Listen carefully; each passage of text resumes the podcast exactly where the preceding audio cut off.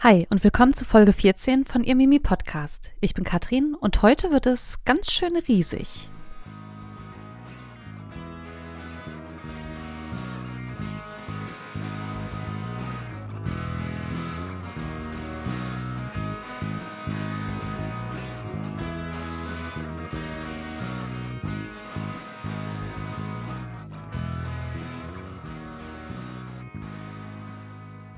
Ja, hi und schön, dass ihr wieder dabei seid.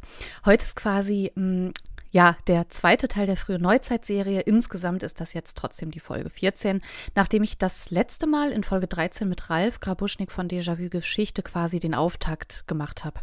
Da haben wir generell über die Umbruchszeit vom Mittelalter auf die frühe Neuzeit gesprochen und über die Gleichzeitigkeit von Handschrift und Druck und darüber, dass der Druck eben nicht sofort von jetzt auf gleich die Handschrift abgelöst hat. Wie gesagt, hört da gerne rein. Das ist die Folge 13, also ja, die Folge vor dieser. Ja, und in diesem Kontext wollte ich dann eben auch ähm, eine ganz besondere Handschrift heranziehen, die ähm, ja, mit der wir in diese Umbruchszeit quasi starten. Also es ist kein Druck, wie man jetzt vielleicht erwarten würde, sondern tatsächlich eben eine Handschrift, ein regelrechter Prachtkodex, kann man sagen. Und wir werden auf jeden Fall noch sehen, warum. Und der sieht nicht nur wunderschön aus, sondern hat auch eine ganz, ganz spannende Entstehungsgeschichte. Und zwar sprechen wir heute über das Ambraser Heldenbuch. Bevor wir jedoch in die Folge starten, gibt es heute, hm, naja, kein Fun Fact, aber eine kleine Begriffserklärung. Wie gesagt, heute gibt es ähm, eine Begriffserklärung und kein Fun Fact, ähm, denn das Wort, das ich heute erklären möchte, oder der Begriff, der kommt heute auch in der Folge vor und dann dachte ich, ach komm, das passt doch ganz gut. Und zwar möchte ich euch den Begriff Faksimile erklären. Also Faksimile, F-A-K-S-I-M-I-L-E, Faksimile kommt aus dem Lateinischen und setzt sich zusammen aus dem lateinischen Wort fuck, mhm. was, also F-A-C, was der Imperativ von ja, fackere, also machen ist, also mache, und dem lateinischen Wort simile, was ähnlich bedeutet, also das bedeutet Faksimile, mache es ähnlich. Es gibt zum Beispiel ein Faksimile oder es gibt ähm, ja, viele Beispiele von Faksimiles von diversen Werken aus dem Mittelalter und so auch vom Ambraser Heldenbuch, um das es heute geht. Und am Ende ist es einfach nur eine dem Original getreuen Nachbildung, also sowohl in Größe als auch in der Ausführung. Mm, da werden auch die Risse, die Löcher, alles mit berücksichtigt. Jetzt ist das aber nicht so, dass sich jemand hinsetzt und diese Löcher dann reinbohrt bei dieser Nachmache. Tatsächlich ist es oft eben eine fotografische Reproduktion. Mm, also das Original wird dann quasi fotografiert oder digitalisiert, wie auch immer, und dann als Druck zur Verfügung gestellt. Das äh, Vergnügen hatte ich auch, weil über das Ambraser Heldenbuch habe ich ähm, meine Bachelorarbeit geschrieben und da durfte ich auch in der Unibibliothek auf dieses Faksimile zurückgreifen. Ja, heute soll es also um das Ambraser Heldenbuch gehen. Mm, wie so oft das ist mit äh, geschichtlichen Themen, äh, brauchen wir hier aber auch ein bisschen Vorarbeit, bevor wir uns auf den Kodex, also auf das Buch selbst stürzen. Vorab ist es hier vor allen Dingen wichtig, nochmal ein bisschen auf die Zeit einzugehen. Also gar nicht allzu arg. Dafür haben wir ja die Folge 13 mit Ralf Grabuschnik. Dennoch ähm, umreißen wir das jetzt nochmal ganz kurz, also den historischen Kontext. Und wichtig ist hier auch auf die Person einzugehen, die das ganze Ding in Auftrag gegeben hat. Und zwar Ma Kaiser Maximilian I. Ihr werdet ihn mit Sicherheit kennen. Ja, wir befinden uns hier also ja im ja in der äh, Umbruchszeit vom Mittelalter auf, in die frühe Neuzeit und wir befinden uns hier im 15. und 16. Jahrhundert. Es ist eine Zeit des Umbruchs, der Mensch steht im Fokus, die Welt wird ja immer größer, der geistig-kulturelle Aufschwung findet statt und ja, der Humanismus verbreitet sich, die Reformation, die auch äh, ja die Allmacht der mittelalterlichen Kirche erschütterte. Es ist einfach diese eine Zeit zwischen Mittelalter und der Moderne, zwischen, ja, plakativ gesagt, zwischen Teufelsglaube und äh, ja, Gewissensfreiheit. Äh, es ist die beginnende Renaissance, ähm, die aber auch immer noch wesentlich mittelalterlicher ist, als wir es irgendwie uns vorstellen könnten. Denn hier in dieser Zeit herrscht immer noch diese Gleichzeitigkeit des Glaubens an die Magie zum Beispiel. Also denkt, bedenkt man irgendwie die Dürreperioden, die da stattfanden. Äh, der Glaube an höhere Mächte. Auf der anderen Seite haben wir eben auch diese Errungenschaften hochgebildeter Gelehrter wie eben Kopernikus. Also warum erzähle ich euch das, um klarzumachen, wir befinden uns in einer Zeit der Gegensätze weil es eben eine Zeit des Umbruchs ist. Auch war es eine Gleichzeitigkeit von Handschrift und Druck. Wie gesagt, darüber spreche ich in meiner letzten Folge mit Ralf Grabuschnik von Déjà-vu Geschichte Podcast. Deswegen hier auch gerne nochmal die Auf, ähm, nee, die Empfehlung, nicht die Aufforderung, die Empfehlung, ähm, sich die Folge anzuhören, wenn ihr da mehr eintauchen wollt. In dieser Folge hört ihr auch, dass es keine strikte Epochengrenze ist. Also es ist ein Übergang, in der eben auch Kaiser Maximilian I. lebte. Er lebte von 1459 bis 1519. Ab 1508 war er dann bis zu seinem Tod 1519 dann auch römisch-deutscher Kaiser. Das soll jetzt auch gar nicht äh, so arg biografisch werden, aber ähm, es ist hier wichtig zu verstehen, wenn ich jetzt zu Maximilian komme, äh, dass, dass wir verstehen, wie er getickt hat, was das für ein Charakter war, was das für eine Persönlichkeit war und wie er empfunden wurde und wird. Das ist auch einfach wichtig, um im Folgenden die Ambraser Heldenbuch Handschrift verstehen zu können, um die es heute geht. Und in diesem Rahmen spielt ein Punkt eine ganz, ganz große Rolle, eben bei Maximilian, aber eben auch für das Ambraser Heldenbuch. Und zwar die sogenannte Gedächtnuss. Und nein, das ist jetzt kein Sprachfehler oder ein Schreibfehler in den Show Notes. Es ist einfach nur eine alte Version des Wortes Gedächtnis. Also hier, wenn ich von der Gedächtnuss spreche, es ist kein Sprachfehler und bedeutet, wie gesagt, so viel wie das Gedächtnis ähm, beziehungsweise spielt auch die Memoria eine große Rolle bei Maximilian und auch dem Ambraser Heldenbuch. Um kurz auf die Memoria oder auf die Gedächtnis einzugehen. Äh, das ist ja die Tradition dieser Gedächtnis, die knüpft vor allem an diese mittelalterliche Memoria-Kultur an. Bei der Memoria im ja, sozialen Kontext handelt es sich jetzt so ja allgemein formuliert um ähm, das in Gruppen gebundene Gedenken der Lebenden eben an die Toten. Memoria bezeichnet dabei eben auch die ja Überwindung des Todes, also jetzt nicht, dass man ewig lebt wie keine Ahnung wie ein Vampir oder sowas, sondern es geht einfach nur darum, dem Vergessen entgegenzuwirken, eben durch diese Memoria, durch diese Gedächtnis. Und genau das lag eben auch im Sinne, ganz, ganz stark im Sinne von Maximilian, der sich und seine Vorfahren, seine oder seinen Ahnen und sich selbst ein Denkmal setzen wollte, wie wir im Folgenden sehen werden und ähm, was das eben auch für Maximilian grundsätzlich bedeutete, im Nachgang einfach noch so im Gedächtnis zu bleiben. Ja, Maximilian ist eben auch bekannt, dass er sich sehr stark für Literatur begeisterte und interessierte und in seinen eigenen literarischen Werken, dem Weißkunig, dem Teuerdank und dem Freidal, hat er seine eigenen Taten und sein Leben ja für die Nachwelt tatsächlich festgehalten. Ja, und Taten, das klingt jetzt alles so furchtbar ritterlich, äh, wo, wodurch ich auch auf seinen Namen komme, äh, seinen Beinamen komme, und zwar der letzte Ritter. Und diesen Beinamen, den hat er im 19. Jahrhundert erhalten und zwar von äh, Anastasius Grün, beziehungsweise das ist ein Künstlername, eigentlich heißt der Herr Alexander Graf von Auersperg, der wie gesagt im 19. Jahrhundert gelebt hat und ähm, genau, er hat eben auch dieses Bild des letzten Ritters von Maximilian ganz arg geprägt. Wie gesagt, hat sich Maximilian sehr stark für Literatur ja äh, interessiert, aber eben auch für Kunst und mit dieser wurde er auch schon sehr, sehr früh vertraut gemacht. Ähm, seine Lehrbücher als Kind waren auch schon sehr, sehr reich illustriert und äh, die eben auch beim Lernen unterstützen sollten oder um ihm das Lernen einfach ein bisschen schmackhafter zu machen. Dann später, als er in den Niederlanden war, durch seine Hochzeit mit Maria von Burgund, äh, hat er auch sehr, sehr häufig sehr, sehr prachtvolle Handschriften zu Gesicht bekommen, die ihn dann später eben auch dazu anregen sollten, seine eigenen Werke eben mit, ja, mit sehr umfangreichen Bildern zu schmücken. Grundsätzlich war er eben auch sehr empfänglich für alles Neue, für alles Schöne. Also er war wohl ja sehr ästhetisch unterwegs und ähm, Auch hat er in der Südtiroler Burg Runkelstein bei Bozen 1501 Fresken gesehen mit wunderschönen Darstellungen von Artus und seiner Tafelrunde und von anderen berühmten Helden und Herrschern. Und ähm, auf dieser Grundlage, was er da gesehen hat, wovon er wohl sehr begeistert zu sein schien, hat er auch sein eigenes Grabmal errichten lassen was auch sehr, sehr prunkvoll aussieht. Also es lohnt sich auf jeden Fall zu googeln, Maximilian Grabmal.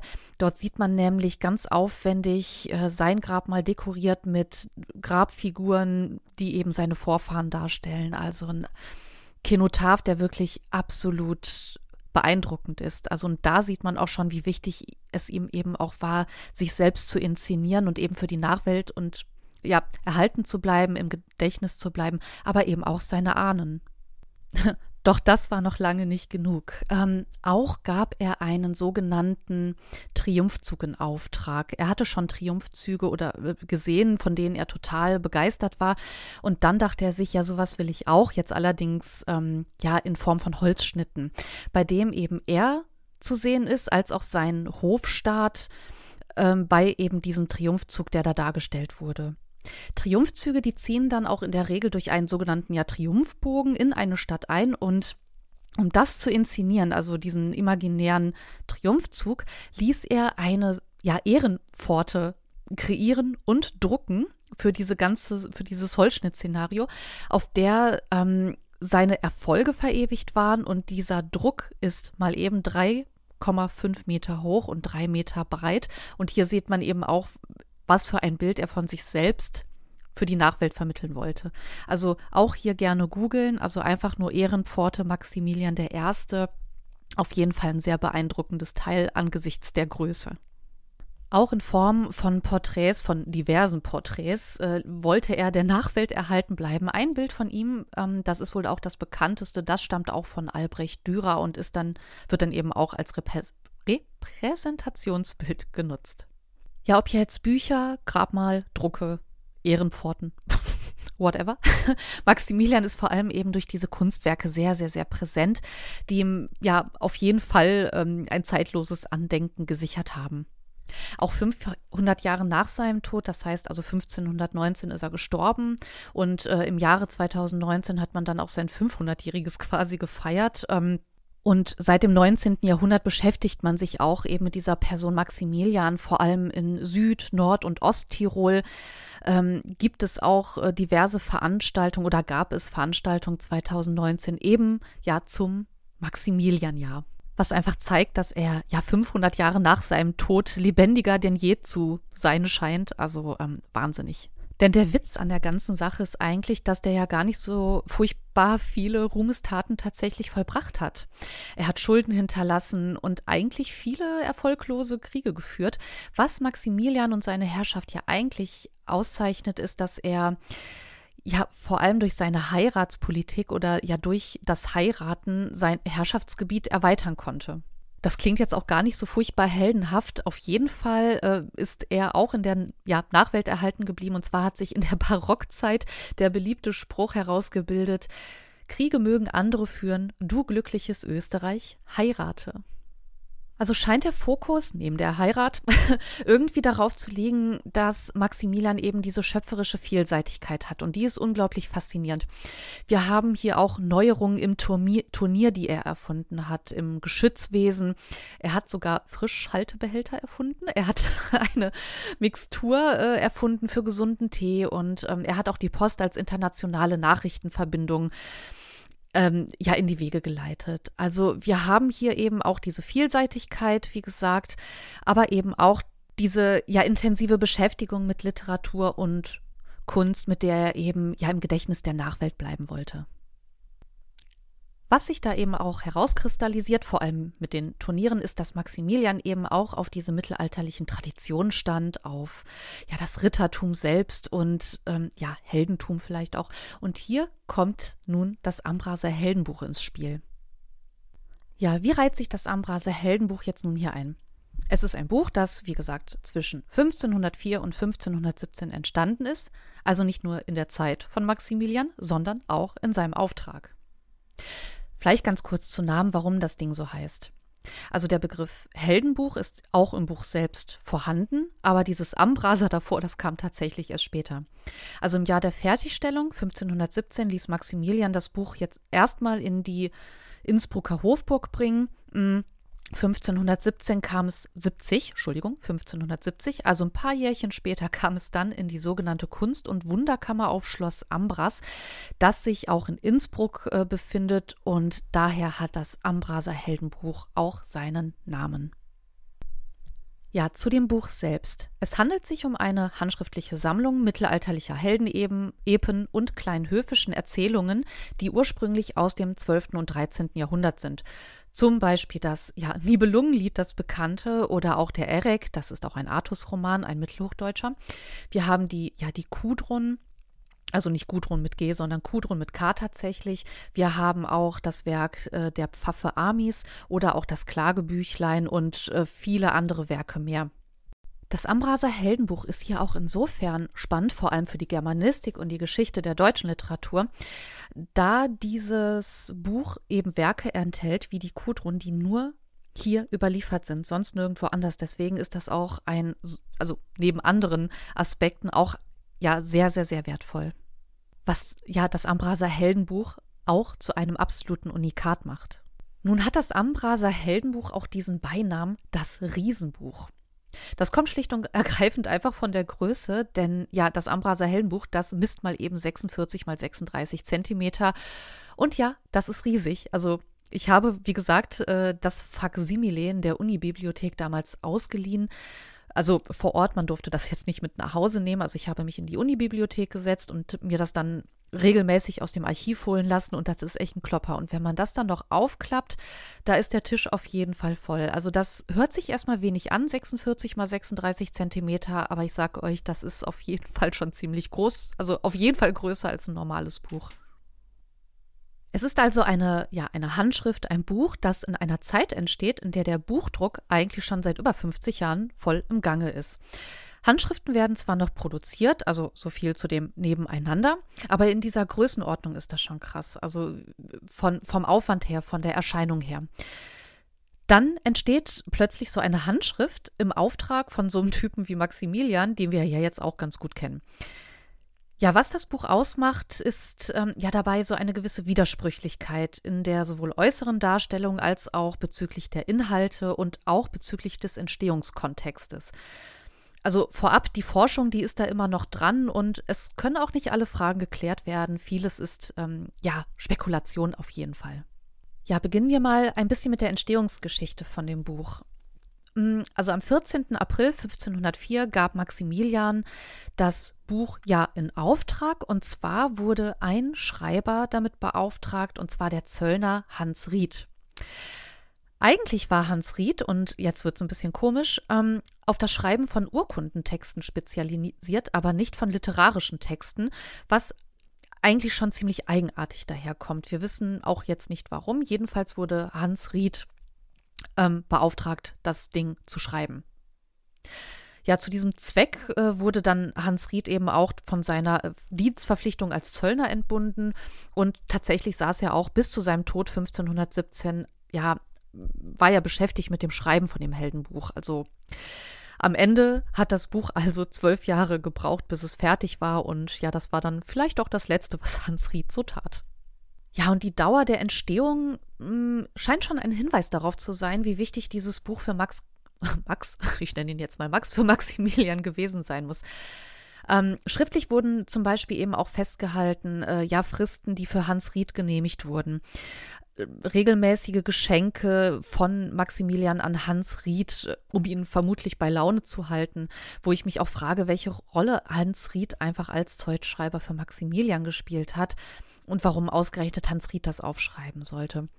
So oder so, man sieht einfach, es war ein ja zeitaufwendiger Akt und der sich in meinen Augen absolut gelohnt hat, aber hier sieht man eben, Maximilian schien es wichtig zu sein, dass es fertig wird und dass es auch von Hans Ried fertiggestellt wird. Auch wenn wir viele ja, Berichte und Nachrichten über die Entstehung des Buches haben, fehlt aber irgendwie ein Einblick in die konzeptionelle Arbeit, also in den Inhalt, in, die, in das Handschriftenprogramm, wenn man so will.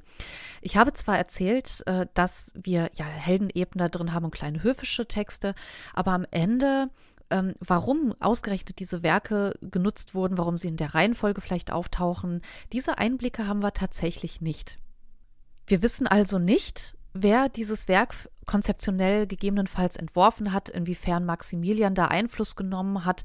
Wir wissen auch nicht, ähm, aus wie vielen Vorlagen das Ambraser Heldenbuch dann zusammengetragen wurde, also welcher Anteil an der Textzusammenstellung tatsächlich als konzeptionell bezeichnet werden könnte. Der Blick auf die Tabula, also das Inhaltsverzeichnis, äh, zeigt, wie gesagt, dass da eben viele Heldenebenen drin sind, was dann natürlich auch inhaltlich zum Heldenbuch passt. Jetzt wird es aber ein bisschen tricky, denn nicht alle Werke darin haben irgendwie was mit Helden zu tun und heldenhaften Taten. Ganz im, Geg im Gegenteil. Wir haben nämlich auch Werke darin, wie zum Beispiel der eingangs erwähnte Pfaffe Amis, bei denen es um alles andere geht, aber nicht um Heldenhaftes, sondern um Be ja um die Betrügereien eines Geistlichen. Ja, ein kleiner Einschub von mir oder ein kleiner Gedanke. Ähm, vielleicht sollte das ja auch irgendwie einen belehrenden Charakter haben, vielleicht das Gegeneinanderstellen von Heldentaten und Nicht-Heldentaten. Aber das war jetzt nur ein kurzer Gedanke. Aber man weiß es eben nicht. Insgesamt ist das Handschriftenprogramm und die Inhalte etwas fragwürdig, wenn man das eben im Kontext des Namens Heldenbuch betrachtet, der auch im Buch selbst ebenso steht. Also das ist, das Heldenbuch an sich ist ja kein neuer Begriff. Der, Im Buch selbst steht eben Tabula des Heldenbuchs. Also man kann davon ausgehen, dass hier schon Helden ja im Fokus stehen. Maximilian war eben auch ein ja, Fan von Turnieren, wie wir erfahren haben, von dem ganzen ja, Thema Rittertum und demnach auch von Heldenhaftigkeit. Man denke auch an den ja erwähnten Triumphzug daher ist es auch nachvollziehbar zu sagen, dass es eben auch ein Heldenbuch oder dass er ein Heldenbuch wollte, weil er diese Tugenden so feierte. Aber dass dann eben so Werke wie der Pfaffe Amis auftaucht, äh, erscheint dann doch auf jeden Fall ja recht konträr. Ja, nicht nur inhaltlich, sondern auch äußerlich haben wir hier auch ein paar Gegensätze. Also das Ambraser Heldenbuch ist optisch einfach nur der absolute Wahnsinn. Also ich ähm, kann euch hier nur sagen, guckt euch das Digitalisat an. Ähm, es ist auch nicht nur wahnsinnig wegen der Größe. Ähm, allein schon, wenn man sich das Äußere anguckt, und diesen Ledereinband, der absolut beeindruckend ist, wenn man weiß, dass dieser Einband aus mal eben 122 Kal Kalbsfällen entstanden ist. Also, ach du meine Güte. Klappt man das Buch dann auch auf, begrüßen einen auch gleich zwei äh, nette Männer, die geharnischt sind. Das heißt, äh, zwei Männer in Rüstung, also zwei Ritter, zwei Helden. Ähm, das sind auch die äh, auf dem Coverbild von dieser Folge, die ihr ähm, auf dem, ja, auf meiner Website oder eben auch auf Instagram sehen könnt. Ja, diese beiden Helden, die scheinen dann ja schon wieder zu diesem ganzen Programm zu passen, also im Kontext des gesamten Buches als Heldenbuch. Ähm, aber wenn man sich die Illustrationen im Buch selber anschaut, dann merkt man schon wieder, dass die Illustrationen nicht zum Buch passen, beziehungsweise zu dem Titel und zu den Helden, die man eben auch auf dem Titelblatt sieht. Die haben nämlich einfach mal so null mit Heldentum oder sonst irgendwas zu tun. Was wir also sehen, wenn wir das Buch aufklappen und uns ja durchblättern, sehen wir viele Blumen, wir sehen viele Ranken, wir sehen viele Insekten. Äh, tatsächlich würde man erstmal denken, das ist irgendwie ein Kräuterbuch oder ein Heilpflanzenbuch, aber man würde nicht an ein Heldenbuch denken. Also was die Text-Bild-Relation angeht, ähm, setzen sechs definitiv. Die gibt es hier nicht wirklich durchgehend, also eigentlich fast gar nicht. Allerdings ähm, gibt es Ausnahmen. Das Blatt 212 Verso zum Beispiel zeigt, dass sich ähm, die marginalen Darstellungen teilweise auf den Inhalt beziehen. Also das heißt die Darstellung am Rand. Auf, genau, auf der Seite 212 Verso sehen wir zum Beispiel einen Drachen mit einem zerbrochenen Schwert dargestellt und daneben steht der Satz, wie ihm Sims Schwert brach auf dem Wurm und trug ihm in den Perg. Also hier geht es inhaltlich um ein zerbrochenes Schwert und wir sehen einen Drachen mit einem zerbrochenen Schwert, immerhin. Ja, und mit Blick auf das Schriftbild sieht man auch, dass die vollkommen heraussticht. Also das gesamte Schriftbild ist ja insgesamt sehr filigran. Also das ist auch sehr ordentlich. Und wenn man sich das anguckt, lässt sich die Mühe echt nur erahnen, die Hans Ried gehabt haben muss, als er das geschrieben hat. Auch diese Schnörkel, die von der Schrift abgehen und äh, auf den Rand übergehen, das ist wirklich sehr kunstvoll gemacht. Ganz ehrlich, den hätte ich auch bei Laune gehalten, damit er so weitermacht. Auf jeden Fall. Dem hätte ich auch jedes Jahr Geldgeschenke oder Geschenke in welcher Form auch immer zukommen lassen. Ja, und zum Abschluss möchte ich noch gerne auf eine ganz, ganz spannende These eingehen. Ich hatte ja vorhin erwähnt, dass das Ambraser Heldenbuch unter anderem deswegen ein Unikat ist, weil nur dort Werke ja überliefert sind, zum Beispiel die Kudrun, die wir sonst nirgendwo haben. Und ja, in Hinblick darauf, wie wichtig Max eben oder Maximilian seine Memoria war, seine Gedächtnis, also der Nachwelt erhalten zu bleiben, ist die These ganz interessant, dass Maximilian die Vorlagen hat zerstören lassen, um das Ambraser Heldenbuch eben zu dem Unikat machen zu können, das es heute ist ja, im, wie gesagt, im Hinblick auf sein Pochen oder ja fast schon im Hinblick auf seine Versessenheit, auf die Gedächtnis, ist diese Theorie auf jeden Fall faszinierend und ich würde doch sagen denkbar, aber am Ende ist es nur eine Theorie. Also, wir haben uns das Ambraser Heldenbuch angeschaut in seiner Entstehungsgeschichte, in seinem Inhalt, ja, in seinen Illustrationen und haben hier ein Werk, das in allen drei dieser Aspekte irgendwie in sich ein bisschen komisch erscheint, irgendwie ein bisschen widersprüchlich, ein bisschen zweiseitig. Wir haben hier ein Buch, das, ja, jetzt mal ganz platt gesagt, einfach nur wunderschön ist, aber auch irgendwie viele Fragen hinterlässt, mit der sich die Forschung eben auch beschäftigt und vor allem für, ja, mittelalterliche, ja, ehrenwerte Traditionen aus dem Mittelalter steht ähm, aber eben in einer Zeit entstand, in der der Buchdruck im vollen Gange war. Also hier haben wir diese beiden Seiten, hier haben wir das einfach in diesem Kontext Mittelalter versus frühe Neuzeit im Kontext dieses Umbruchs. Das sagt nicht nur was über das Buch selbst aus, sondern eben auch über den Auftraggeber Maximilian I., der ja selbst als Person eben zwischen dieser alten Tradition und diesen technischen Neuerungen ja im Kontext dieser Umbruchszeit einfach lebte und agierte. Ein weiteres wunderbares Beispiel dafür ist eben auch der sogenannte Teuerdank, ein Werk Maximilians. Und hier sehen wir auch diese Mischung aus Mittelalter, Tradi mittelalterlicher Tradition und eben ja, Maximilian als Förderer des Humanismus und neuer Technologien. Dieses Beispiel wird aber in der nächsten Folge thematisiert. Der Teuerdank ist dabei eben auch ein Druck und keine Handschrift, also auch ganz spannend, dieses ähm, Handschrift versus Druck. Jedenfalls, ich möchte jetzt gar nicht so viel vorgreifen. Ich freue mich auf jeden Fall auf diese Folge und hoffe, dass ihr dabei seid.